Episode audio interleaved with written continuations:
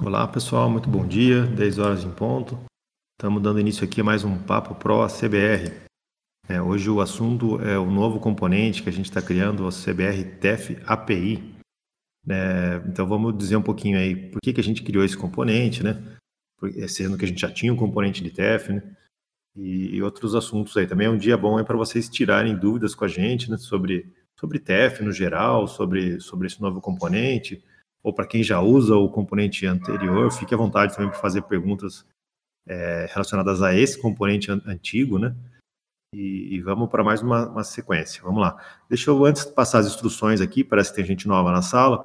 Então, para vocês fazerem as perguntas, é bem simples. Você pode usar o canal de texto, que está acima desse canal de áudio, que é o hashtag PapoProCBR. É só escrever ali sua mensagem, a gente vai ficar atento ali e responde assim que possível, né? Se você quiser subir aqui no palco, fazer sua pergunta por voz, ou dar um depoimento, ou falar, dar alguma dica né, para a audiência, é só também clicar na mãozinha que está embaixo, vai vir uma mensagem para a gente, a gente concorda, daí vai um pop-up verde no alto da sua tela, você aceitando, você sobe no palco. Aí no palco você tem o seu microfone, a possibilidade de abrir seu microfone e fazer sua pergunta por áudio, né? Então fiquem bem à vontade, vocês vão ver que a conversa é bem informal, não se acanhem, né? Ninguém aqui é dono da razão, não tem pergunta fácil, não tem pergunta difícil. Não tenham vergonha de, de perguntar, fiquem muito à vontade, né? Tá? Então, estou com o José e com a Dani também. Se alguém tiver dúvidas da área comercial, eles podem, fiquem à vontade para perguntar também sobre isso, né? Até acho que talvez seja até bom a gente começar sobre esse assunto, né? Dizer por que, que o CBR fala tanto de TEF, né? Por que, que toda hora a gente está falando de TEF? Hoje, TEF é um negócio da CBR, né? A gente é um distribuidor de TEF da PayGo. É, por enquanto, a gente é exclusivo da PayGo, a gente não tem. É, a gente não tem algum um acordo comercial com Software Express ou outra TEF House, né? É, por enquanto, apenas com a PayGo. Então, a gente tem uma tabela de preços muito boa, que a gente consegue é, redistribuir o TEF para a Software House numa condição muitas vezes melhor do que da própria PayGo. Por que isso? Porque a gente tem um, um volume de desconto é, grande aí pelo, pelo, pelo próprio todo a CBR, né? Então a gente é, consegue repassar parte desse desconto aí para a software house. Então, se você já usa TEF, se você é, quer conhecer a nossa tabela de preços, conversa com o japonês aí. Ele é só, só chamar ele no Discord ou no WhatsApp, daqui a pouco ele já passa aí os contatos dele, que ele, ele te passa todas as informações certinho, né? É, o CBR vocês já conhecem, já confiam, então é, não, não, tem dificuldade aí em fazer distribuição de TF com a gente. Acho que vários aqui da audiência, inclusive, já, já são parceiros nossos nessa distribuição. Bom, vamos lá. Por que, que a gente está fazendo um novo componente? Né? Na verdade, são dois novos componentes. O primeiro deles chama a, é, a CBRTF API e o outro é, irmão dele seria a CBRTF Android. A motivação que levou a gente a criar esse novo componente é porque muitos já devem conhecer o nosso componente de TF anterior, ele é muito antigo, ele, ele veio lá da época da, da, homologação de TF da impressora fiscal. Quem, quem já fez essa homologação de TF nessa época aí sabe que era um martírio, né? Tinha que ser uma homologação presencial, ia lá na, na, na Avenida Paulista, na, na software, depois tinha que passar na Seven, e eles rodavam dois, acreditem ou não, a homologação durava dois dias, muitas vezes, e a pessoa não conseguia realizar todos os testes, porque o TEF tinha um viés muito forte da, é, com a parte fiscal. É, o fisco percebeu que os lojistas deixavam de imprimir o cupom, mas nunca deixavam de imprimir a, a, o cupomzinho do, do, cartão. Então eles falavam: ah, vamos fazer o seguinte, vamos proibir a maquineta de cartão e vamos obrigar o uso do TEF. E daí, com isso, a gente consegue que a, os lojistas emitam a nota. Então, o TEF tinha uma, um forte requisito fiscal, ele só poderia sair é, depois da, da, emissão do documento fiscal, né? E, e, e tinha que ter uma, uma, uma, série de garantias de que isso ocorresse, né? Então era muito, realmente muito difícil fazer essa homologação. E o nosso componente atual, que é o CBR TFD, ele vem desde essa época. Então é, naquela época, a homologação do TEF ela começava, por exemplo, no fechamento do cupom fiscal. É, se você tivesse alguma transação de TEF na hora que você fosse imprimir a forma de pagamento do cartão, a homologação começava aí. eles já faziam teste de desligamento da impressora, já faziam testes de se aquela forma de pagamento existia, fim de papel da impressora, um monte de situações que era realmente difícil de passar. Então, o nosso componente ele, ele, ele, ele ajudava as, as empresas a passar na homologação, porque ele tratava várias situações de testes da homologação. Com a chegada da NFCE, do SAT, ou seja, dos dispositivos que não exigem mais uma impressora fiscal, o próprio físico perdeu a batalha aí com a, das maquinetas, né? Logo, logo as maquinetas voltaram. O TEF daquela época era muito ruim, era o TEF discado, né? Era um TEF com um modem, demorou para chegar ao TEF por IP, né? Até o primeiro TEF por IP que chegou foi o da o, o PayGo, né? Que está até aí hoje, o, o, o, o TEF tradicional que eles falam, né? Por troca de arquivos. Então esse é, esse TEF deles existe até hoje. Mas antes era muito modem, era horrível, era muito ruim transacionar TEF, né? E então, com isso, os lojistas falaram: olha, não dá para usar essa tranqueira aqui, nós vamos usar a maquininha de novo. O fisco acabou cedendo e, e, e a, a, o requisito fiscal do TEF caiu. Então, para quem vem daquela época e nunca mais viu TEF, hoje não tem mais requisito fiscal, né? Não é uma obrigação fiscal, acho que só um estado, se eu não me engano, agora não esqueço se é Pernambuco, Paraíba, não lembro qual, qual estado, é um estado do Nordeste que exige ainda a homologação TEF. Mas fora isso, acho que ninguém. Então, a software house não precisa se assustar, ah, preciso homologar TEF. Não.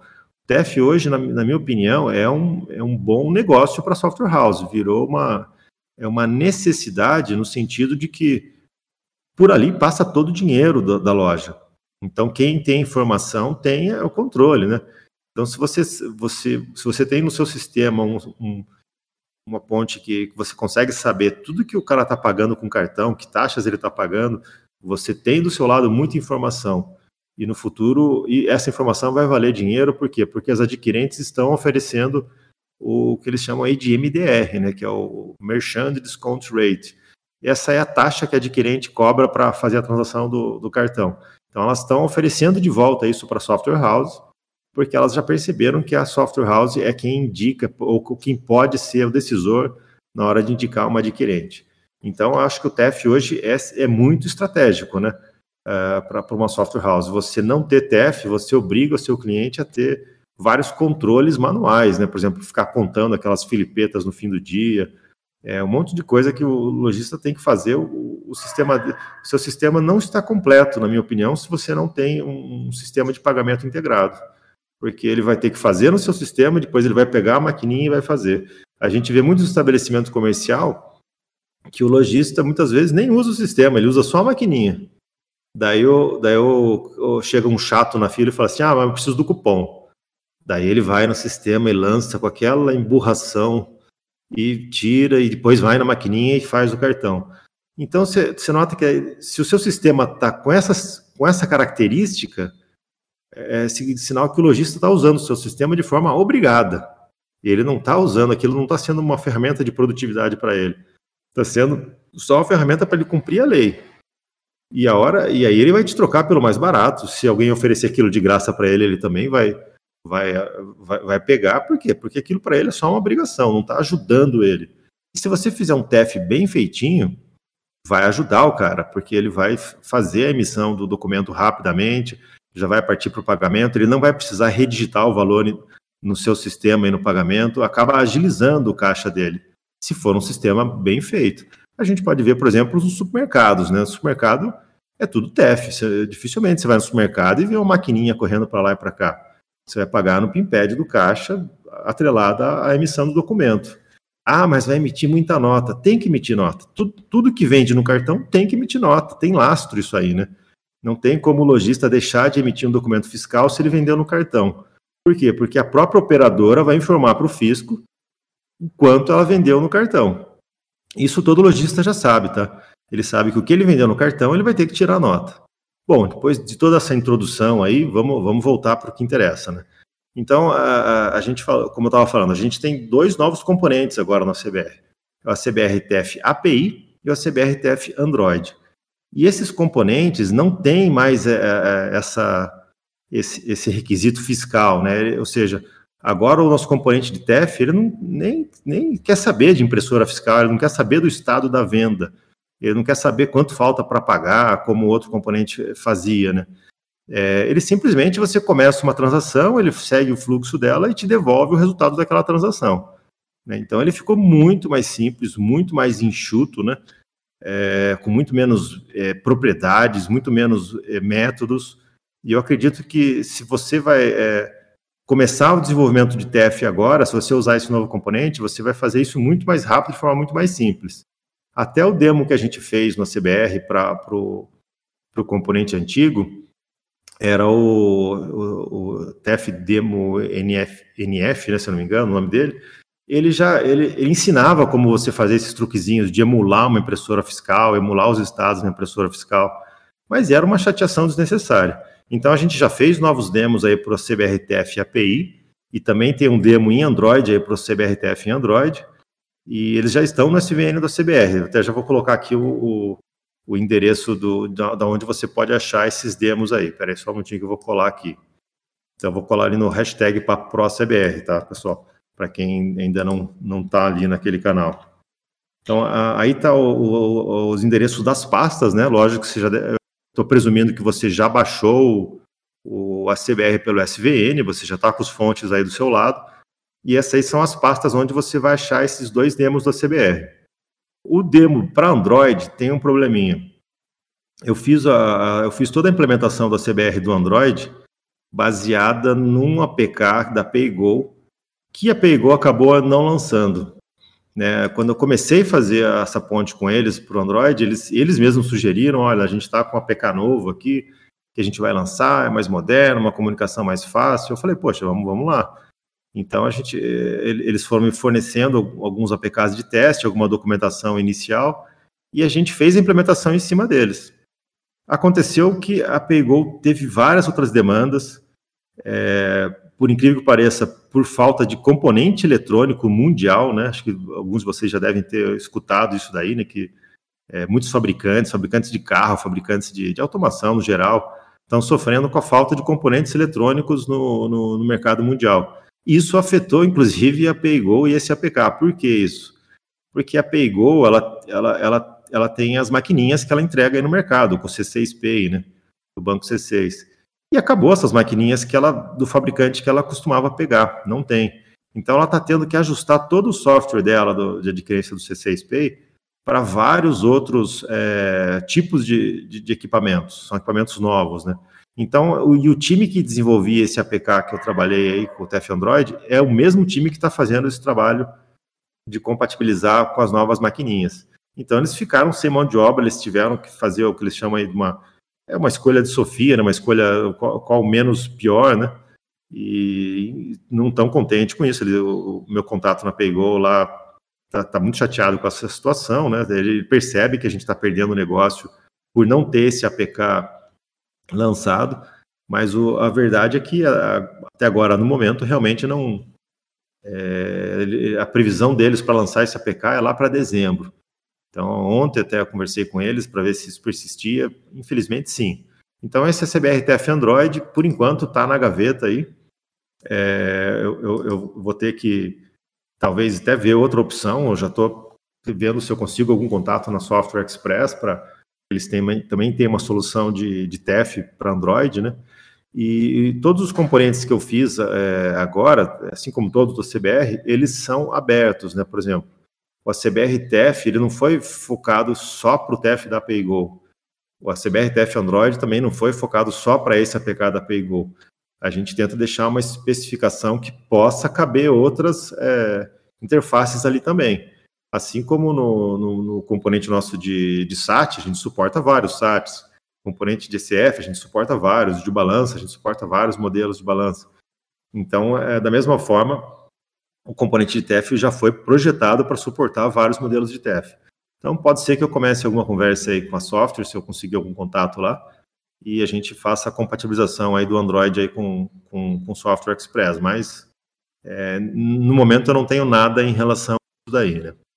É, ok, bom, então esses são os dois componentes que a gente criou. O que é legal desses dois componentes é que eles compartilham, acho que 80% do código.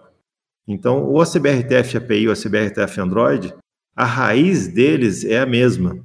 eu criei, criei uma classe ali chamada CBRTF API comum, e, e eles herdam dessa classe, e, então é, é, é, foi, foi, muito. É, a gente aproveitou muito o código, né? E o que é bom que um testa o do outro, né? Ou seja, está funcionando para um, provavelmente vai funcionar para o outro também. Não, não são códigos é, diferentes, né? E boa parte do código deles também também é compartilhada com o componente antigo. Ou seja, toda a API, é, a comunicação que a gente faz com a API da PayGo Web ou da ClicitF é o mesmo fonte. Então a CBR tem essa preocupação de deixar tudo bem isolado, cada um, cada um na sua casinha. Então a, a Unity que faz a comunicação com a API da PayGo é a mesma que eu uso no componente antigo e é a mesma que eu estou usando nesse componente novo. Não faz sentido reescrever tudo isso e passar por novos bugs, né, novas dificuldades. Né? Então, é, apesar desses componentes estarem nascendo agora, boa parte do código-fonte que eles usam é muito robusto e já muito testado, né? porque já, já é, é do componente antigo. Então, é, é, é, eles, mas assim, eles nasceram quando? Nasceram ontem, né? Ontem, acho que às 8 horas que eu enviei para o SVN da CBR as, as modificações dos componentes. Fiz vários testes aqui no, no Lazarus, né, com, com esse novo componente. Vou fazer um pouco mais de testes aí no demo em Delphi, mas eles já estão lá. O, o, a versão Android, infelizmente, não dá para porque vocês vão depender desse APK que a PayGo não disponibilizou ainda, né? Eu tenho aqui um APK, mas eu acho que eu não tenho autorização para distribuir ele e ele também não roda em todas as máquinas Android. Né? Então, é, o Android, infelizmente, ainda está na geladeira. É, bom, vamos lá. Antes da gente falar um pouquinho do novo componente, eu queria falar um pouco de como funciona uma transação TEF. Qual é o fluxo de uma transação TEF por API? É, Para quem já trabalhou aí com TEF por troca de arquivos, estava muito acostumado a você criava um arquivo na pasta, subia o TEF lá, o TEF fazia as perguntas que ele tem que fazer, pedia o cartão, blá blá blá, e depois ele te devolvia um outro TXT com a resposta. Era assim que funcionava o TEF por troca de arquivos, ou melhor, assim que funciona até hoje. Né? No, no, nos TEFs por API, ah, eles não, não é muito bem dessa maneira é, é uma comunicação constante com a API. Aliás, até uma definição antes, né? Quando a gente fala em API, muita gente já imagina algo web, REST, né? esquece que API, na verdade, é um termo muito mais é, amplo, né? Eu, eu, vou até colocar uma, uma, um link aqui da Wikipedia que fala que a API é uma interface de programação, né? é uma então você está definindo um, uma interface aberta que qualquer outra linguagem pode usar ela. É, nos primórdios aí dos anos é, 90, 2000, o sinônimo de API era DLL. Quando alguém falava assim, ah, eu tenho uma API para você aqui, ou um desenvolvedor falava, ah, desenvolvemos uma API aqui. Era uma DLL, né? Não tinha ainda essa, esse viés forte aí de web, né? Então, a, quando a gente fala que a CBRTF é API, significa que ele vai se comunicar com vários tipos de API. Essas APIs podem ser por DLL e podem ser também por é, interfaces web. Né? A própria ControlPay, ela, ela tem uma, um TEF todo baseado em API REST, que é, uh, chama ControlPay. Uh, perdão, a própria PayGo tem um, um produto chamado ControlPay, que é um TEF em API REST. Provavelmente o ControlPay também vai ser o modelo de TEF do, do CBRTF API. Então aí também já começa a principal diferença desse novo componente do componente anterior. É, esse componente ele, ele instancia um modelo de cada vez. Eu vou colocar mais um trecho de código aqui no, no, no ali no canal de texto, talvez ilustre um pouco melhor isso daí. É, então, por exemplo, é, dentro desse componente a gente tem a propriedade modelo. Atualmente, o modelo tem esses, esses três itens aí, API nenhum, API PayGo Web e API ClicitF. Sendo que a ClicitF ainda não foi desenvolvida, tá? Eu já iniciei, eu tenho alguns fontes aqui, mas ela não está no SVN e se você tentar selecionar esse modelo ClicitF, ele vai, vai te dar um erro. Mas logo, logo vai, a gente sobe é, ela lá também. Aqui, de repente, eu vou colocar outros modelos. API Control Pay, API, sei lá, Stone, conforme a gente for compatibilizando com outras APIs de TEF que a gente é, conheça e que a gente vê que encaixa aí no componente, é, a gente vai criando esses modelos aqui. A diferença principal do, do componente anterior era, no, no, no, antigo, os modelos já eram todos instanciados e ficavam existindo o tempo todo no componente. Você, é, tanto é que se você abrir ele no Object Inspector, você vai ver lá um monte de, de modelo, né? Paygo, Paygo Web, Clicitef, blá blá blá, todos eles já estavam instanciados lá. Nesse aqui, não. Nesse aqui, você é, vai, vai, ter um modelo por vez. Você vai, você vai falar, eu quero trabalhar com o TF Paygo Web. Ele vai criar uma classe da Paygo Web e vai jogar né, é, para dentro desse componente. Então, esse componente, a CBRTF API, na verdade, é só um wrapper, que, ou, ou, em outras palavras, é só um envelope para essa classe de TF. Né? Então, ele, é, ele repassa os métodos que ele recebe para essa classe de TF que ele instancia. E quando você define o modelo, ocorre o instanciamento aí dessa classe interna. O Carlos Wilson perguntou aqui se esse vai substituir o TFD. Não, é, o TFD vai continuar existindo por um bom tempo, tá? Até porque a gente mesmo promoveu muito ele, né? Tem muita aplicação que usa ele. Então, se você já tem sua aplicação baseada em TFD, não precisa se preocupar, não precisa correr não precisa é, mudar para usar o, a CBRTF API. Eu te convido a conhecer ele.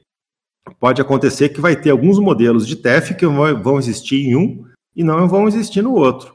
Por exemplo, o Control Pay eu pretendo fazer no, no novo componente, no CBRTF API. E provavelmente não no antigo. Já no antigo, você tem o, o, a comunicação por TXT, já no, e no novo eu não pretendo fazer a comunicação por TXT, eu acho que não faz muito sentido, né? Foge um pouco do, do conceito de API, né? Só um minuto, tomar uma aguinha aqui.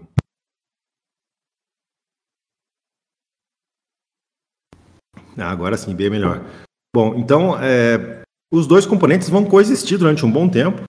Eu acho que, naturalmente, o CBRTF API vai começar a dominar. Pra, perdão, para quem vai começar a desenvolver agora, o melhor componente é o CBRTF API. Apesar dele ter nascido ontem, né, como eu falei, você, você vai notar que é muito mais fácil usar ele. Né? É, bom, é, mas assim, para quem já está desenvolvendo com Control Pay, é, ele ainda não está no, no TF API, tá? É, é, um plano nosso de colocar ele dentro do TF API, mas por enquanto ele não está. Dá para você ver o componente, ver como trabalha provavelmente, se você desenvolver algo baseado nele, a hora que a gente colocar o Control API, vai ser só trocar o modelo e já está tudo funcionando, né? Então, acho que não vai ter muita dificuldade nesse sentido, mas por enquanto não, não existe, né?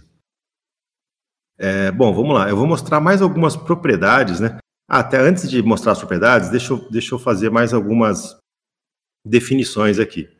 É, como que funciona o fluxo de uma transação TEF? No, no, num TEF por API. Uma transação TEF, você começa, por exemplo, olha, iniciei um pagamento. Daí o, o TEF, ele vai ver quais informações que você passou para ele. Ah, o cara me mandou o valor e me falou que quer cartão de crédito. Beleza, eu já sei isso. Mas eu não sei qual adquirente. E aqui ele tem rede tem Stone. Então tem que perguntar adquirente. Daí o TEF te devolve uma instrução é, para a pergunta. Ele fala assim: olha, a aplicação Desenhe aí na sua aplicação um menu com as opções rede e Stone. Espere por tantos segundos, jogue isso aqui no título. É, assim que você tiver a resposta, me, me devolve a resposta. E daí, é, nesse fluxo, o usuário, lógico, pode cancelar né, o menu, mas vamos supor que ele escolha a rede. Aí você mandou o rede para o TEF. O TEF processa, hum, mas a rede ela quer saber, sei lá, mais alguma informação, ela quer saber o CVV. Não é o caso, mas só estou exemplificando. Então agora tem que abrir uma pergunta para o usuário, lá um edit, é, perguntando qual é o CVV. Então o TEF é, ele é extremamente ajustável, porque ele é um fluxo de perguntas que podem ser menus ou input box de campo ou alertas de mensagem. Pode ser perguntas do tipo sim ou não, né? É, mas com, com, essa, com esses três diálogos básicos, ele consegue fazer um fluxos extremamente complexos, né? Então, é, ele começa esse fluxo, vai fazendo todas as perguntas que ele precisa, até ele ter todas as informações que ele precisa. Feito isso, ele, ele, já, já, tem, ele já consegue processar o TEF lá no adquirente. Daí, depois que ele coletou dados do cartão, pediu o chip, tarará, ele manda essas informações todas para o adquirente, que pega a resposta, devolve para o TEF, e daí sim passa para sua aplicação. Olha, aquela, aquela transação que você começou, aquele pagamento que você começou foi aprovado. Então aí a gente já descreveu duas das pernas. Vocês já devem ter muito, escutado muito que, que o TEF tem três pernas. Então uma perna é a ida da transação até a adquirente. A segunda perna vai ser o retorno da adquirente para aplicar. E nesse retorno, provavelmente já vai ter ali a via do comprovante, que é o espelho que você tem que imprimir ali na aplicação. Então você tem que imprimir exatamente como veio. Você não pode alterar o conteúdo dessas vias, né? Nem formatar, vou deixar negrito, bonitinho, não. Tem que pegar do jeito que veio e cuspir na impressora. É assim que, que, que eles exigem, né? E, depois disso, já está tudo feito, essa transação já está paga? Não, ainda tem a terceira perna. Por quê? Porque a, a, o TEF ele, ele entende que você pode ter algum processo administrativo depois que ele aprovou a transação. E um exemplo que eu gosto de usar muito, até está o Dival aqui na, no, na, na, na, na, audiência, é da vending machine. Por quê? Porque imagine uma vending machine, você foi lá, pediu, fez uma compra, uma Coca-Cola. Daí ele, ele, ele te deu o valor, você colocou o cartão, fez o pagamento. Depois que você fez o pagamento, só depois disso, a vending machine vai tentar pegar a Coca-Cola e, jogar para você na saída ali. Né? Vamos supor que enroscou alguma coisa. A vending machine não conseguiu, o cara não colocou a Coca direito lá, ela não conseguiu pegar a Coca e te devolver. E essas máquinas são cheias de sensores, ela sabe que ela não conseguiu fazer isso. E daí, o que, que vai acontecer? Ela já te cobrou a Coca. Né? Ela já debitou do seu cartão a Coca. Muito bem, então por isso que existe a terceira perna Daí, com essa terceira perna, você pode estornar a transação ou confirmar a transação. Então, quando você confirma, aí você gravou em pedra a transação. O cliente vai receber, realmente vai debitar do cartão do, do cara e está tudo resolvido. Mas se você estornar a transação, ela é desfeita. É, pode acontecer, dependendo do, da, da adquirente, que na segunda perna, na hora que já, a adquirente já te deu a resposta, o cliente também receba um alerta por SMS ou algo do tipo. Mas é, enquanto você não enviar a confirmação daquela transação, ela não está escrita em pedra, ela, ela, ela pode ser desfeita. Aliás, se você nunca enviar a terceira perna, automaticamente essa transação vai ser desfeita no fim do dia. É, alguns TEFs, como por exemplo é o caso do TEF da PayGo, eles, é, eles têm um mecanismo de permitir que somente uma transação fique pendente para evitar que você cometa muitos erros desse tipo, né? Então, se você esqueceu de confirmar ou estornar a última transação e está tentando fazer uma transação é, nova, ele vai te dar um erro. Olha, transação pendente, transação pendente. Você não vai conseguir fazer nada enquanto você não resolver aquela pendência que ficou para trás. E, e, nesse erro ele retorna para você os dados da transação que ficou pendente. Né? Então, é, isso é importante a gente é, salientar para para você ter em mente isso, né, que as transações TEF, nem todas, mas as que, as que vão fazer alguma coisa que envolve pagamento, né, ou, ou devolução, elas têm essa terceira perna. Então, não são todas as transações que têm é, três pernas. Por exemplo, se eu vou lá e peço a versão do, do da DLL, não tem por que ter uma confirmação para isso, né? Mas se eu estou fazendo um pagamento, se eu estou fazendo um cancelamento, aí sim faz sentido ter um cancelamento, porque pode ser que em algum momento administrativo você é, não conseguiu completar a, o fluxo, da, não conseguiu entregar o produto para o cliente. Daí você tem uma chance de desfazer aqu aquela operação.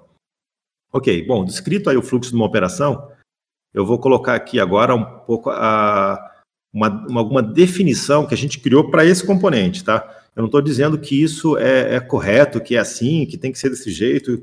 Mas até mesmo quando eu estava criando o, componente, eu estava me atrapalhando muito nesse, nessas nomenclaturas, operação TEF, transação TEF, operação. Aí tinha método chamado cancela operação, outro, eu não sei o que, tra, estorna transação. Eu falei, opa, tô, tô me enrolando aqui. Vamos, vamos criar uma definição para mim saber o que, que é uma operação e o que é uma transação. Então essa é uma definição que eu criei para esse componente, tá? Não é, isso não é do dicionário, né? Até talvez operação e transação sejam sinônimos. Né? O que, que eu estou chamando de operação TEF? Operação TEF é você é o fluxo da operação, ou seja, você inicia, ela vem as perguntas, é, é ela manda a segunda perna, você manda a terceira perna, isso é uma operação TEF.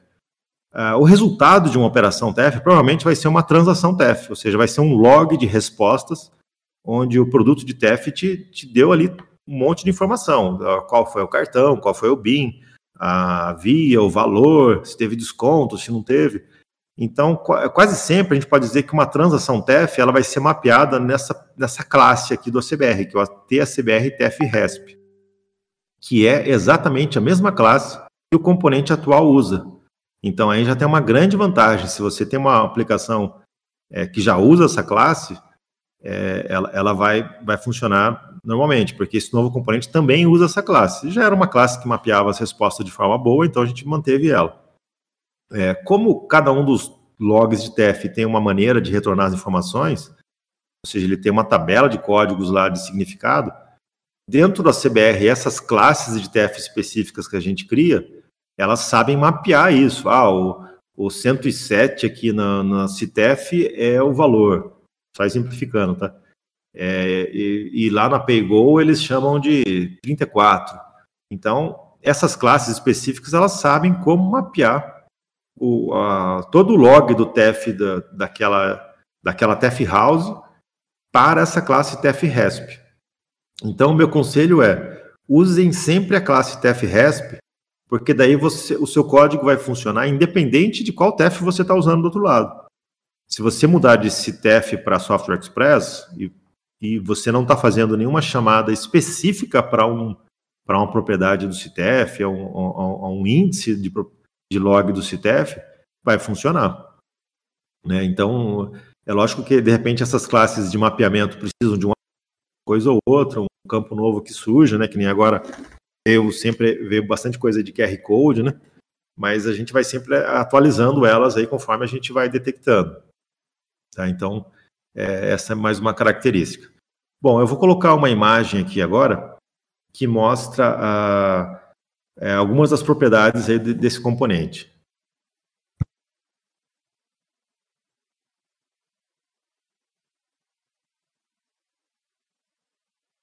Eu, eu enviei aqui um, uma imagem, chama, é, esse aqui são os dados da, da configuração da automação. Então, uh, aqui você vai definir basicamente os dados do estabelecimento, ou seja, do lojista, é, os dados daquele terminal, que isso pode variar um pouco para cada produto de TEF, né? É, o PDC, ou, ou, às vezes tem um código que a própria TEF House te dá né, para cada um dos terminais, né? a porta do PIMPAD, são informações que vão variar para aquele terminal. E os dados da automação é como a, a, o que a sua automação suporta e como você se identifica para a TEF House. Muitas dessas TEF Houses também querem que você é, se identifique ali do lado, né? Então dá para, se vocês clicarem na imagem, ela vai ficar um pouco maior. Dá para vocês verem a, algumas propriedades que eu coloquei ali, por exemplo, autoatendimento. Isso vai definir se esse produto de TEF está rodando num um, um quiosque, por exemplo, um self-checkout. Porque daí ele sabe que tem que direcionar as perguntas para um cliente final e não para um operador. É, a gente passa essa instrução para o produto de TEF e o produto de TEF muda um pouco as perguntas é, dele em relação a essa propriedade aqui. O é, que mais que eu vou salientar daqui? Imprimir via cliente reduzido. Essa propriedade é bem legal, porque geralmente, ou historicamente, os produtos de TEF mandavam a mesma via cliente para o lojista. Só mudava, às vezes, a, a, o, o, via lojista, via cliente, mas o conteúdo era o mesmo. É, então, se você colocar essa via cliente reduzida, vem, vem acho que três ou quatro linhas, vem bem reduzida mesmo a impressão da via do cliente. E isso daí é legal para você embutir essa via dentro do, do documento fiscal, por exemplo. Do, você pode jogar na, naquela inf adicional do, é, é, do SAT ou da NFCE, né? Então ele sai embutido dentro do documento. Precisa fazer desse jeito? Não, isso é só uma opção. Você pode imprimir o documento fiscal e logo depois imprimir a via reduzida também. Vai sair dois papeizinhos ali para o cliente, né? Não tem problema nenhum. É, mas aí você pode ligar ou desligar. Às vezes, o, às vezes o lojista fala, não, mas eu não quero que saia pequenininho assim, eu quero que saia o texto inteiro. Beleza, é só desligar aquilo lá. Se a sua aplicação suporta desconto, saques, né? é, são coisas que você pode marcar aí. É, quando você põe essas opções suporte, desconto, saque, você tem que estar preparado para mudar o total do seu caixa, né? Para na hora do fechamento do caixa, você entender que naquela transação TEF, você pediu para ele autorizar 100 reais, mas ele liberou só 80. E, por, por, alguma regra de negócio, às vezes, da, da adquirente, ou da. Isso, isso às vezes acontece, por exemplo, para reserva de carro, algumas coisas, tem alguns, alguns segmentos que ocorre isso. Então, sua aplicação tem que entender isso. Olha, eu pedi 100, mas o cara liberou 80, então falta pagar 20 que o cliente vai ter que pagar de outra forma. Ou seja, no seu caixa, você tem que conseguir ler essas propriedades para saber o que você vai fazer.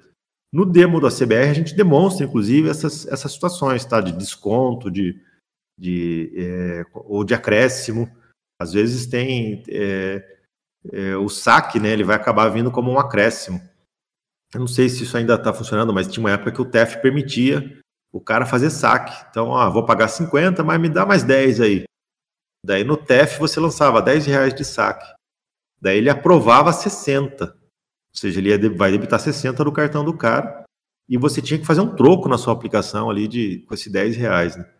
Isso, inclusive, era um teste aí do, do, da, da, época da, da automação. Bom, essas são propriedades é, que você pode, provavelmente vai ter uma tela de configuração para elas, né? Uma outra propriedade bem importante é essa daqui, ó. É o diretório de trabalho. Esse diretório de trabalho é onde o nosso componente vai criar os arquivos de backup. Então, o nosso componente ele tenta te ajudar nisso. Todas as transações que vão, você vai fazendo, porque às vezes numa venda você vai fazer, o cara vai pagar em três, quatro cartões, né? E daí, como é que fica? Onde vão ficar os comprovantes? Onde que vai ficar? É, você teria que fazer do seu lado um controle para salvar isso daí para salvar essa lista de respostas que o TF já te deu para você imprimir tudo isso daí. É, mas o nosso componente já faz isso. Então, cada transação que você vai fazendo, ele vai criando um, arquivo de backup novo. É o TF00, o TF001 e, e assim por diante. E ele vai criar esses arquivos nessa pasta que você definir. Se você não definir nada nela, que é o padrão, se deixar ela vazia, ele vai criar uma subpasta na, na onde está a sua aplicação uma subpasta chamada TEF. E aí ele, nesse lugar, ele, ele, ele, ele cria esses arquivos de, de backup. Ele mesmo cria e apaga, tá? Conforme ele, ele vai, ele vê que os arquivos não são mais necessários, ele mesmo cria e apaga. Uma outra propriedade bem importante aqui que a gente acabou adicionando depois que a gente notou vários erros em aplicações. Essa daqui, ó. Confirmar transação automaticamente. Bom, essa transação, por que, que a gente criou ela? Hoje não faz muito mais sentido você manter a terceira perna, você enviar só no final. A não ser que seja um segmento, como a gente citou aí no caso da Vende Machine, algo que você tem que ter realmente algum controle sobre isso. Mas se você, no seu caso, você já tem um arquivo de backup, você já recebeu a via lá do comprovante, e você quer sempre confirmar, você pode deixar isso aqui true. Se você ligou isso, é, ele, ele, ele, naturalmente já vai, já vai fazer automática, é um booleano, né? E tem essa outra propriedade aqui, tra, tratamento de transação pendente. Lembra que eu falei que pode ser que você ficou com alguma transação pendente lá no. que, que, que você não confirmou? E aí você está dizendo para o nosso componente o que, que você vai fazer com uma transação pendente. O padrão é confirmar sempre. Então ele nem pergunta para o usuário. Assim que, ele, é, assim que ele recebe esse erro de transação pendente, ele já manda essa a confirmação dela. Porque é chato quando o lojista vê no extrato dele uma transação estornada. Ele vai te questionar. Ele vai falar, poxa, o que aconteceu aqui? Olha, o cliente comprou e depois está dizendo que foi desfeita a venda.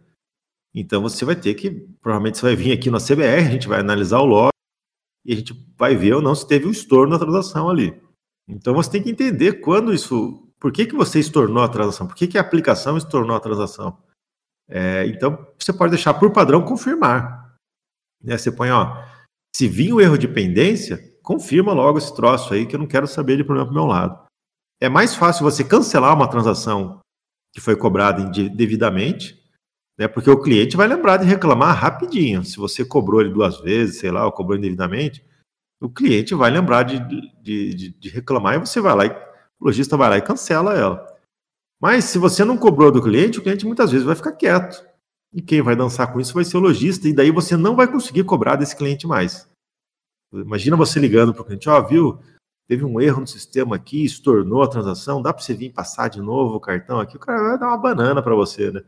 Então, é, meu conselho é, confirme sempre, e se der, for algo errado, daí, daí você pode tratar a exceção é, cancelando ela posteriormente, né?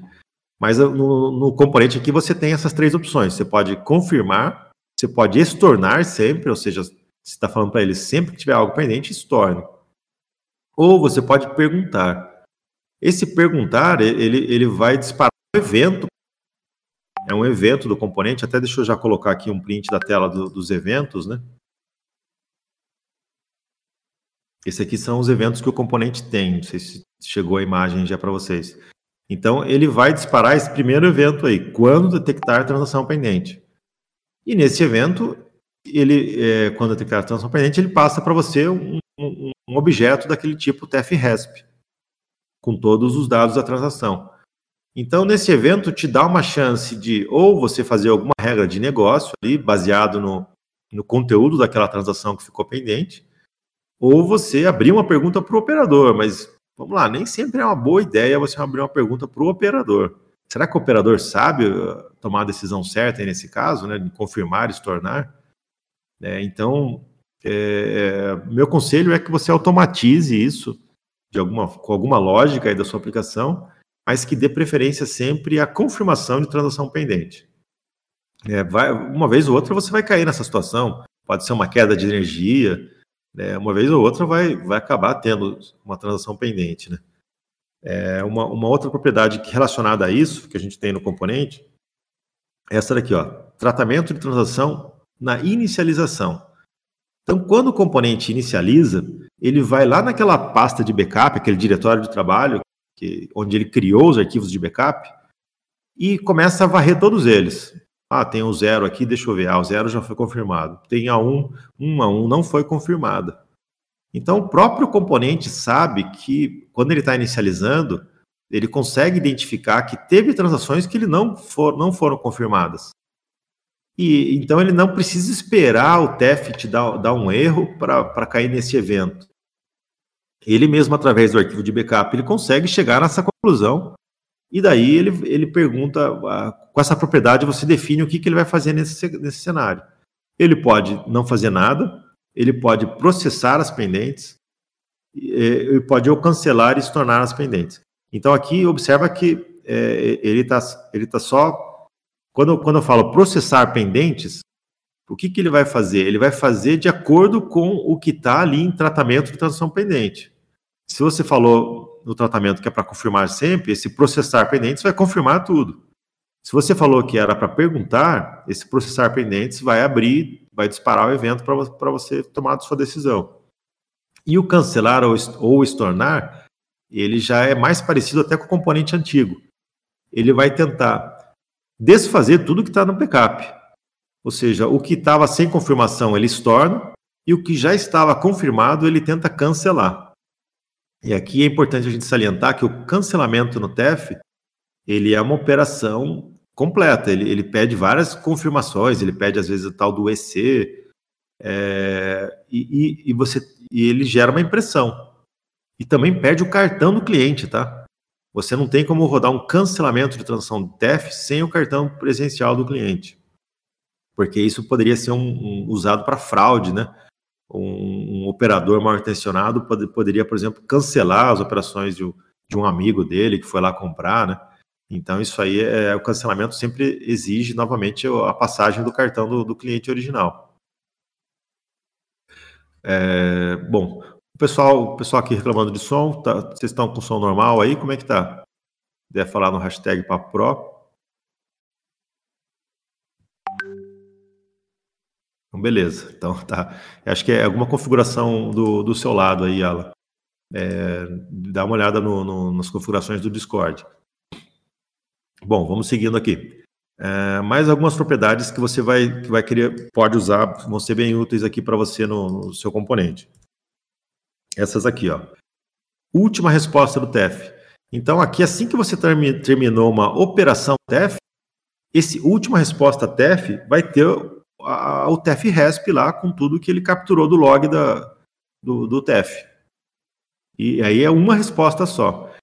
O respostas TEF já é uma lista de respostas. Então ele é um object list, ali você tem vários TEF RESP. Se você fez quatro operações em cartão naquela venda, você provavelmente vai ter quatro TF, é, respostas TF ali para você manipular. Isso aqui vai ser útil, por exemplo, no, no, final da venda você quer imprimir todas as vias. É só você fazer um loop no respostas TF, ali dentro vão estar todos os TF resps que você recebeu, com as vias dele, com todas as propriedades dele. E daí você pode fazer essa impressão. É, e essa questão da impressão também é algo legal da gente você não precisa necessariamente imprimir o TEF só depois do documento fiscal. Isso não é um requisito de homologação, não é um requisito fiscal mais. Isso é uma regra de negócio sua, sua com o seu lojista ou da sua aplicação. Se você quiser imprimir o comprovante do TF antes do documento fiscal, você pode. Você já tem a via ali. Se você quiser guardar ela num banco de dados para imprimir só depois do comprovante, também. O normal é, é imprimir, é, o mais usual, vamos dizer assim, é imprimir depois o documento fiscal. Sai um comprovante da venda ali, e daí depois saem os comprovantes do TEF. Mas isso, como eu falei, não é uma regra de homologação, vai muito da sua decisão. Em mobile, por exemplo, pode ser mais útil você imprimir antes. Imagine você estar tá com um smart POS fechando uma mesa. Daí são quatro pessoas ali na, naquela mesa. Você passou o primeiro cartão da primeira pessoa. O que, que o cara espera? Ele já espera receber a via comprovante do cartão dele. Você já, você já vai imprimir, destaca. Depois que todo mundo pagou, que você vai imprimir o documento fiscal da mesa. Então, é, observa que de, depende muito aí do, do, modelo de negócio que você está é, trabalhando, né? Mas em desktop, geralmente, você vai bufferizar todas as vias e imprimir elas no, no depois do documento fiscal. O demo do CBR está dessa maneira, tá? Ele está imprimindo as vias somente no é, depois que termina tudo. Vamos falar um pouquinho dos métodos desse novo componente. Bom, é, essa, esses dois métodos aqui são, lógico, muito importantes, né? É, já, já existiam também no, no componente antigo. Você vai chamar o inicializar para inicializar o componente e o desinicializar se você quiser trocar de modelo ou quiser fazer alguma configuração no componente. Depois que você inicializou, boa parte das configurações ficam bloqueadas. Aquelas propriedades, por exemplo, o, o diretório de trabalho, não faz muito sentido inicializar, fazer uma transação e depois mudar o diretório de trabalho. Imagina a confusão que vai dar. Então você teria que desinicializar para fazer mexer nas propriedades, né, que você queira, e inicializar de novo. Tá? Então isso é muito parecido aí com, com o componente anterior. Agora eu vou colocar aqui o método que faz a venda. Olha só que bacana que, que ficou esse método aqui. Ficou meio longo, né? Mas é, olha como ele ficou muito mais fácil que o anterior. Então aqui você vai chamar efetuar pagamento. Esse identificador da transação é, seria um identificador da venda. Pode ser, por exemplo, um documento. Isso aqui só orienta o nosso componente para ele saber que todas aquelas transações que estão sendo feitas estão sendo feitas no mesmo contexto de venda. É, inclusive, tem uma propriedade lá que é limpar transações se o identificador for, difer for diferente. Então, você pode mandar, enquanto você está naquela venda, vai mandando o mesmo identificador. Que ele sabe que são pagamentos referente à mesma venda. Né? Depois disso vem o valor da venda, modalidade na modalidade, você vai, é, vai colocar é, que tipo de pagamento você vai colocar. Deixa eu colocar aqui também quais são as modalidades que você tem. Ó, então, na modalidade, você pode dizer: olha, é só cartão, é só dinheiro, é só cheque, é só carteira virtual. Então, na modalidade, você já dá um filtro enorme para o produto de TF. Quando você fala, olha, eu quero carteira virtual, ele só vai permitir Pix, ele só vai, é, IT, PicPay, ou seja, só pagamentos de carteira virtual. Não vai abrir o menu de pagamento de cartão, não vai perguntar lá débito, crédito. Se você já definiu cartão, ele só vai, ele vai limar todos os pagamentos de, de carteira virtual. Se você colocar não definido, que é o padrão, né, da Pravida default, ele vai abrir o menu de pagamento lá no comecinho. Então pode ser que ele pergunte mais coisas para você. Né? Que você vai passar sempre só uma opção, né? Daí você também tem ali o tipo do cartão. O tipo do cartão, na verdade, é um set. Eu estou colocando ele, ele, ele aqui também no, no Papo Pro ali embaixo.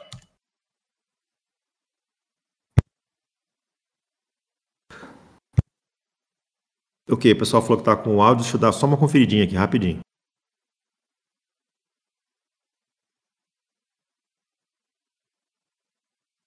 Eu acho, eu acho que é a minha internet aqui, na verdade. Bom, vamos seguindo aqui. É, o tipo do cartão, você pode fazer. Então, observa que ali eu, eu passei como exemplo último, eu, eu, falando assim: olha, eu quero crédito e débito. Então, eu passei um set com os dois tipos de cartão ali. É, se você não passar nada, passar um conjunto fechado, igual está no, como default ali no componente, né, no método, é, ele vai perguntar para você, vai abrir mais normal, né? Mas se você é, já pergunta antes na sua aplicação, se no seu fechamento de caixa você fala, olha, é, cartão de crédito ou débito, então faz sentido você já passar essa informação para o TEF. E quem usou o componente anterior, lembra que para você fazer isso, você tinha que muitas vezes usar propriedades específicas de cada um dos produtos de TEF. Tanto é que no nosso demo tinha lá, se for Software Express, faz desse jeito, se for PayGo, faz desse jeito. Isso não era muito legal, você transferia para a aplicação uma lógica que deveria ser do componente. Então aqui agora sim, você tem esses tipos e o componente vai se virar para falar com a, fazer a classe interpretar aquilo. Né? Na PayGo está feito, na, na CITEF eu vou, vou, ter que ver como eu vou fazer, mas acredito que dá, vai dar certo sim. Então você limita o que você quer. Olha, eu só quero o cartão de crédito ele não vai aparecer nenhuma opção para você de débito. E provavelmente ele pule o menu onde ele perguntava crédito ou débito. Ele já não vai precisar perguntar aquele menu mais. É, que mais? Daí depois a gente tem aqui é, modalidades de pagamento, né, de, de financiamento. Eu vou colar ela aqui também. Então aqui você está dizendo para o TEF é, se vai ter parcelamento ou não. Parcelamento no cartão. E aqui, quando a gente fala parcelamento, é importante lembrar que tem parcela, parcelado pelo emissor e pelo lojista, tá? Então, é, o normal é você colocar esse não definido, que daí ele vai te perguntar tudo. Mas se você sabe que é cartão de crédito à vista, cartão de crédito à vista sempre, você pode passar sempre esse à vista. Daí o, você tira um monte de perguntas do TEF também. Não fica perguntando toda hora à vista, ou é parcelado, então, é, já, já muda um monte. Do lado do seu lado da aplicação também, você pode ter muitas vezes é, uma lógica que já perguntou: olha, é parcelado em três vezes no cartão. Então, você já manda isso para o cara. É parcelado pelo emissor, pelo estabelecimento. Quando a gente fala parcelado emissor ou estabelecimento, é quem está pagando os juros. Todo parcelamento vai ter juros, tá? Não se iludam. Né? Então, quando está parcelado pelo emissor, é o emissor que está pagando os juros ele, a empresa de cartão vai descontar os juros dele. Quando é parcelado, uh, perdão, isso pelo estabelecimento, né? Quando é parcelado pelo emissor, aí é algum acordo que o lojista fez com o emissor do cartão que ele está aceitando pagar o juros. É muito raro isso acontecer, né? Mas pode ser que, é, devido ao negócio, o volume, o lojista conseguiu essa condição, né? Falou para o PagSeguro ou PagSeguro, é, aceita aí em tantas vezes sem juros para mim, senão eu não faço. O cara eh, tem bala na agulha, conseguiu isso para ele, né? Bom, beleza? Vamos seguir aqui. É, alguma dúvida aí como chama o método de, de, pagamento até aqui? Tem um momento, alguma, alguma pergunta aí sobre... É que o, o demo também é muito recente, acho que pouca gente conseguiu ver ele, né? Mas vamos dando sequência aqui. Esse aqui é para cancelar uma transação. Então também é muito parecido com o do anterior, tá? Aqui não mudou muita coisa, né? Você tem que passar as informações dessa transação, o NSU, código de autorização, data. Se você conseguir passar todas essas informações, provavelmente a única pergunta que ele vai te fazer é insira o cartão, que é o cartão do, do, do, do cliente que fez a compra. Porque aí ele já vai conseguir identificar a transação na, lá na, na, na tabela, nas tabelas do TEF e não vai te perguntar o tal do EC, não vai te perguntar um monte de coisa. É, se você começar pelo administrativo, eu vou colocar aqui, a gente tem dois métodos para fazer é, o administrativo. você é, é, daí sim, se você fizer pela administrativa um cancelamento, pode ser coisa, né? Então, uh, no administrativo a gente também criou um tipo, tá? Deixa eu achar ele aqui, que esse eu não tinha deixado separado. Espera aí, só um minutinho.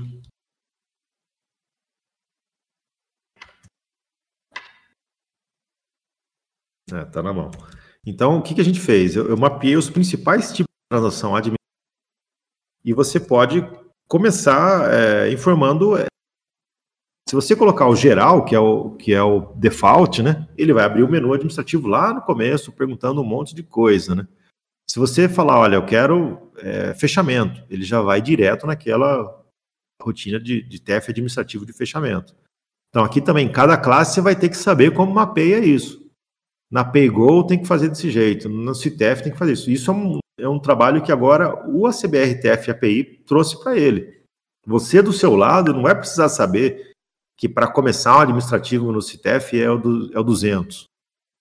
É, isso ele vai abstrair agora para dentro do componente. Uh, deixa eu ver uma pergunta do Jaime aqui. Se você setou a carteira virtual, Pix carteira vai ser as duas opções. Ah, tá. Bom, a, a, gente vai. Eu já passo para você. Eu já, já te passo um vídeo que, que mostra aí no, TFRESP você tem as informações do, do pagador lá, né? Agora, isso não é uma ciência exata, tá?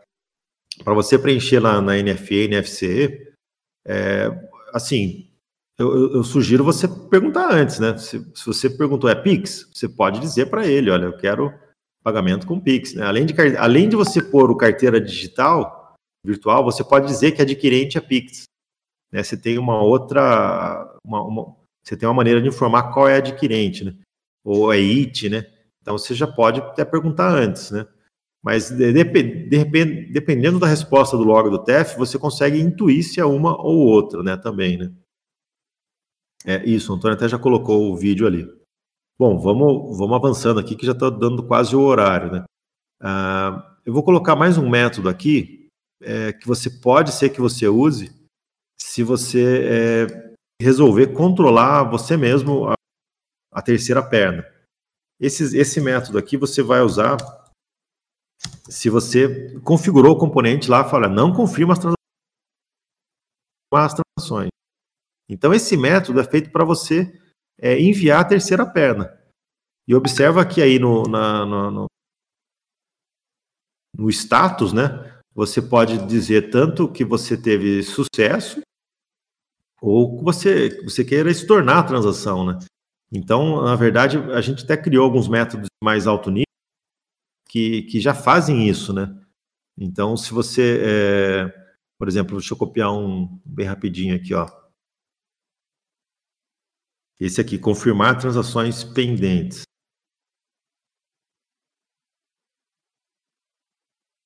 Ó, esse cara aqui, observa que eu confirmar transações. Na verdade, ele está chamando finalizar transações pendentes.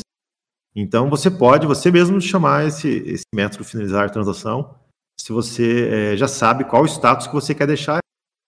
A gente tem vários status, mas é, ele, eles são mais, mais informativos, né? Todos que começam com sucesso estão aprovando a transação. E todos que começam com erro estão recusando a transação, mas por algum motivo mais específico. Mas todos eles vão confirmar, os que são sucesso vão confirmar a transação, e os que são erro vão estornar aquela transação. Né? Ah, deixa eu colocar mais um, um método aqui que, que é legal, dois métodos que é legal que você trabalhar também que a gente não tinha isso aqui no, no, no componente antigo, tá? Ó, esse cancelar ou estornar transações, ele faz um baita de um trabalho. Então vamos, vamos supor que você está cancelando a venda. O cliente teve um cara que pagou, outro pagou também no cartão, o terceiro não deu certo. Por algum motivo todo mundo desistiu da venda e querem desfazer tudo. Se você chamar esse cancelar ou estornar, o que, que ele vai fazer? Todas as transações que estavam pendentes, ele só vai estornar ela, vai desfazer ela, vai enviar a terceira perna falando, desfaz essa transação. E as transações que já estavam confirmadas, ele roda a rotina de cancelamento, que daí vai exigir o cartão da pessoa para fazer esse cancelamento. Esse, esse outro método aqui, limpar respostas TEF, é útil se você mesmo quer controlar o diretório de trabalho. Você fala assim, olha, quero limpar, esses backups estão aí. Você chamou esse carinha, pronto. Ele já vai limpar tudo que estava lá no, no, no, lá no diretório de trabalho. Uh, eu vou colocar aqui um pouquinho agora os eventos, tá? Esses dois eventos, olha, são os principais que, que, que a gente tem aí pro, pro, pro componente, né? Então, por exemplo, quando finalizar transação e quando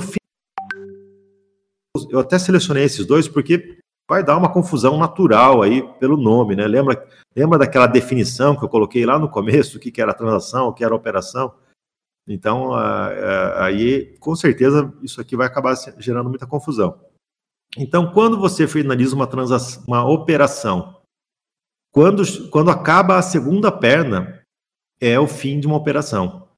Então, você foi, começou um pagamento, TEF fez um monte de pergunta para você, o TEF foi para o adquirente, voltou com a resposta. Opa, aí terminou a operação. Eu estou no final da segunda perna.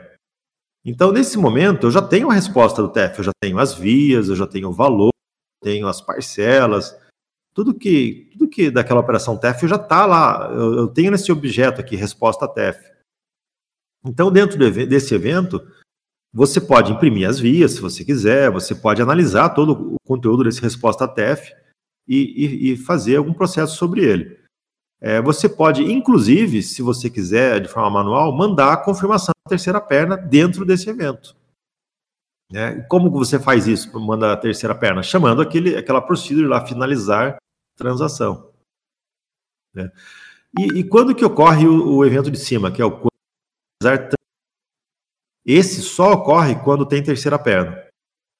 Então, para as operações TF que não exigem terceira perna, esse evento nunca vai ser disparado. Mas esse evento é legal porque nele você consegue pegar cancelamentos, você consegue pegar vendas, ou seja, tudo que exigiu terceira perna vai passar por esse cara aqui. Então, você, é, se vocês depois brincarem com o novo demo aí do CBR TF API, quem tem CTF, quem tem TFP Go Web, é, já, já dá para brincar com ele.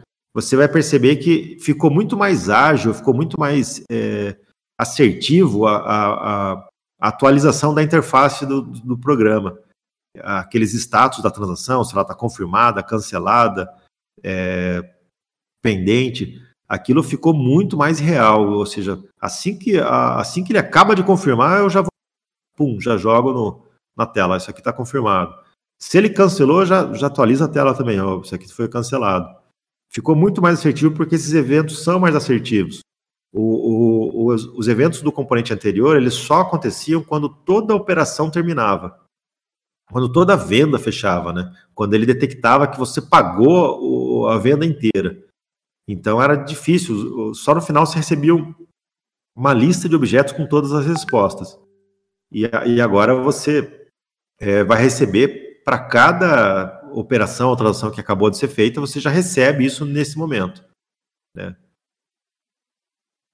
Bom, pessoal, acho que era isso, hein? Não sei se alguém ficou com alguma dúvida, acho que também não deu muito tempo de, de fuçar no, nos componentes ali, né? Ah, lógico, tem mais coisas aqui para mostrar para vocês, né? eu, a gente falou, poxa, TF API, TF que, que vai funcionar para qualquer linguagem, né? Mas o Daniel só falou do, do componente, só falou do. Então, esse componente, na verdade, a gente também criou para ser a base para isso daqui, ó. Eu coloquei ali um, um link do Swagger, que é uma especificação de API REST para esse componente. Então, é, esse componente foi a base para a gente criar essa API REST. É, se você é de Delphi, não faz sentido usar essa API REST. Faz, é muito mais sentido, é muito mais produtivo você usar o componente CBR TF API. Daí você tem os eventos, você tem muito mais controle, você tem muito mais interação com o componente. Mas se você é de outras linguagens, a gente criou essa API que vai ser um serviço que vai rodar no seu Windows. Então ela é parecida, vamos dizer assim, com o monitor, né?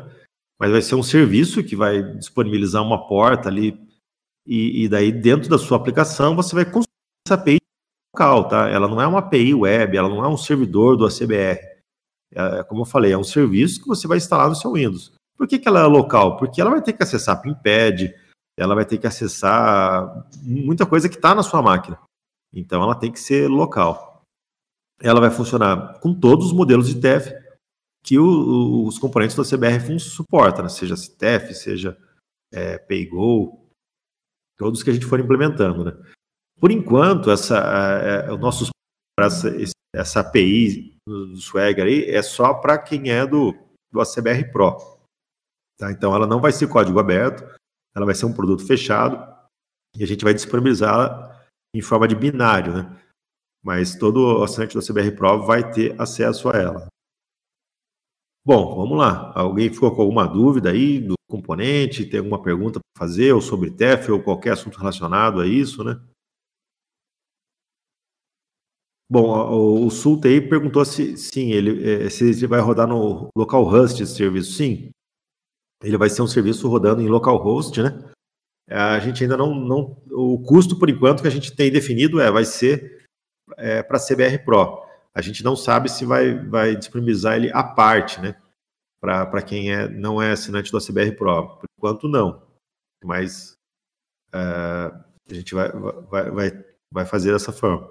É, curso, é, acho que faz sentido já. A gente tem um curso aí de TEF, como implementar TEF. A gente tem um monte de vídeos nos nossos canais, estão ficando desconexos, né? Agora tem um novo componente, eu vou ter que, eu vou ter que criar uma série de vídeos e provavelmente agora, em vez de criar vídeos para o canal, eu crio um curso baseado nesse novo componente. É, é, acho que ainda falta um pouco de trabalho no componente, um pouco mais de teste, colocar o, o CTF lá, né? Para ele ficar um pouco mais encorpado. Mas daí acho que sim, compensa a gente fazer é, todo ele em cursos, né? É, lembrando que também, como a gente é distribuidor de TEF, provavelmente quem pegar TEF com a gente vai ter acesso a esses produtos, tá? Então, não só a CBR Pro. Às vezes a pessoa está pegando o TEF na distribuição da CBR, faz sentido eu te dar esses facilitadores que eu tenho, é um diferencial que eu tenho em relação a outros distribuidores. Daí sim faz sentido também eu te passar isso daí. Mais alguma dúvida? José quer comentar alguma coisa? Não, tranquilo.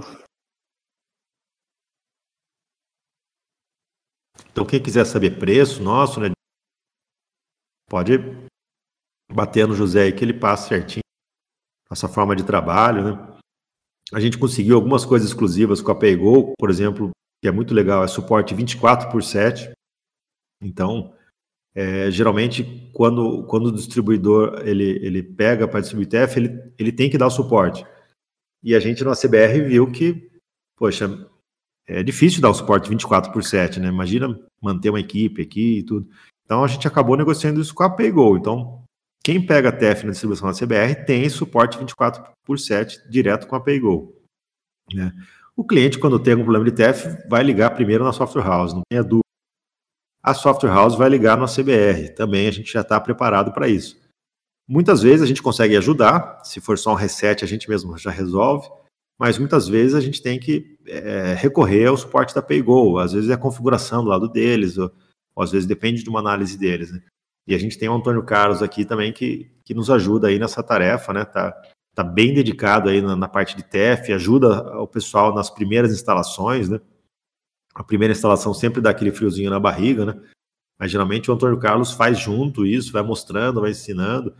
A gente tem os vídeos, tem alguns materiais de, de apoio também para passar para o pessoal. Vamos lá, deixa eu ver essa pergunta do Lino aqui. Uh, se, você, você, já começou, se você já começou, Lino, boa parte do seu código usando o TFD, cara, continua nele. Né? Dá uma olhada no demo do CBRTF API, veja, veja os eventos dele.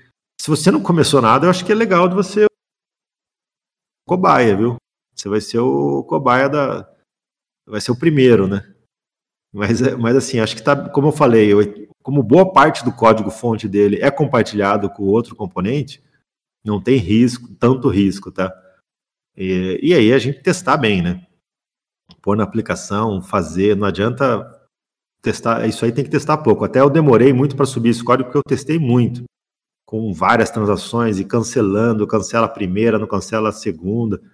Então, é, é, tem que testar bastante. mas boa parte do, dos testes já ficaram aí para dentro do componente. Então, acho que fica a dica. Quem vai começar agora, eu acho que vale a pena sim usar o CBRTF API que você tem tempo. Vai ganhar um tempo grande aí, não precisando fazer aquela emulação de, de ECF.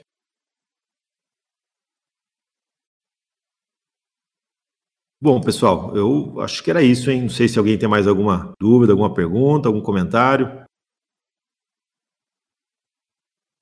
Beleza, vamos, vamos, vamos fazer. Vamos para o TF-API. A, a, gente, lembrando que a gente tem os canais de TF, né? Tem, um, tem vários canais de TF. Até se o Antônio conseguir colocar os, os hashtags aí para a gente ter os links, né? Tem na comunidade aberta, que é o CBRTF, daí depois tem o PRO, que é o ProTF, e a gente tem vários canais da própria do TFPay Go, que daí é, um, é, uma, é uma, uma homologação mais específica para quem já está na distribuição de TF para a gente com a PayGo, né? Bom, pessoal, agradeço demais aí a audiência de vocês, né? É, eu, vi, eu imaginei assim que deve ter sido um pouco abstrato demais, né? Porque é um componente novo, é, muita gente não viu ele ainda, né? E Talvez até o evento de hoje fosse melhor numa live para mim conseguir mostrar as telas, né, do, que a gente está falando. Mas eu espero ter conseguido passar um pouco aí da, de, da, da, arquitetura desse novo componente, das facilidades que ele está colocando, né? E estou à disposição aí para a gente é, qualquer problema que vocês tiverem, eu vou estar tá bem atento aí no, nos canais da CBR ou no fórum para a gente dar uma escala rápida nesse componente para ele ficar bem maduro. E em paralelo a isso, eu já vou começar o desenvolvimento da API REST. Né, agora que eu tenho o componente, eu já vou começar o desenvolvimento da API REST. Então, acredito que algumas semanas a gente já tenha talvez um beta aí dessa API REST. É, se vai ter algum vídeo, sim, vamos fazer algum videozinho. É, vou subir no nosso canal um vídeo aí, é, pelo menos mostrando o componente novo, né? funcionando, né? E esses principais eventos. E, e daí sim. O Skyuber perguntou da PayRest, tenho um link ali em cima, é, Swagger, se você rolar um pouquinho para cima. Mas se você é de Delphi, cara, não não precisa dela, tá? A, a, a a gente está criando para quem é de outras linguagens e quer usar é, esse tipo de, de comunicação que a CBR faz, né? Eu enxerguei que tem uma lacuna é, na, você tem, por exemplo, na PayGo o Control Pay, que, é, que já é uma Pay REST, mas não é muito fácil trabalhar com Control Pay, tem algumas coisas esquisitas ali. Daí você vai ter o, o API DLL deles, que é praticamente impossível de, de consumir aquilo, é muito difícil. E você tem o TXT, que muita gente não quer mais. Tem que instalar uma outra aplicação, fazer troca de arquivo TXT. Então a gente percebeu que, que tinha uma lacuna e essa API REST rodando em modo local provavelmente vai ser um produto legal de, de, de, de se comportar no, no TF. Bom, pessoal, obrigado mesmo pela, a, pela apresentação de hoje aí. Desculpa aí pelas falhas de som, vou checar aqui na minha internet o que pode estar acontecendo, mas espero ter passado o recado.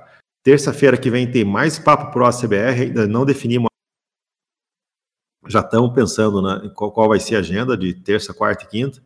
Então a gente já, já divulga. Dificilmente vamos ficar sem, ficamos com saudade de duas semanas sem papo pro, mas vamos manter o, o, vamos manter o ritmo aí.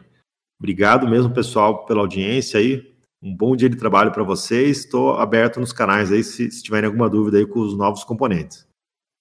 Obrigado, pessoal. Até mais.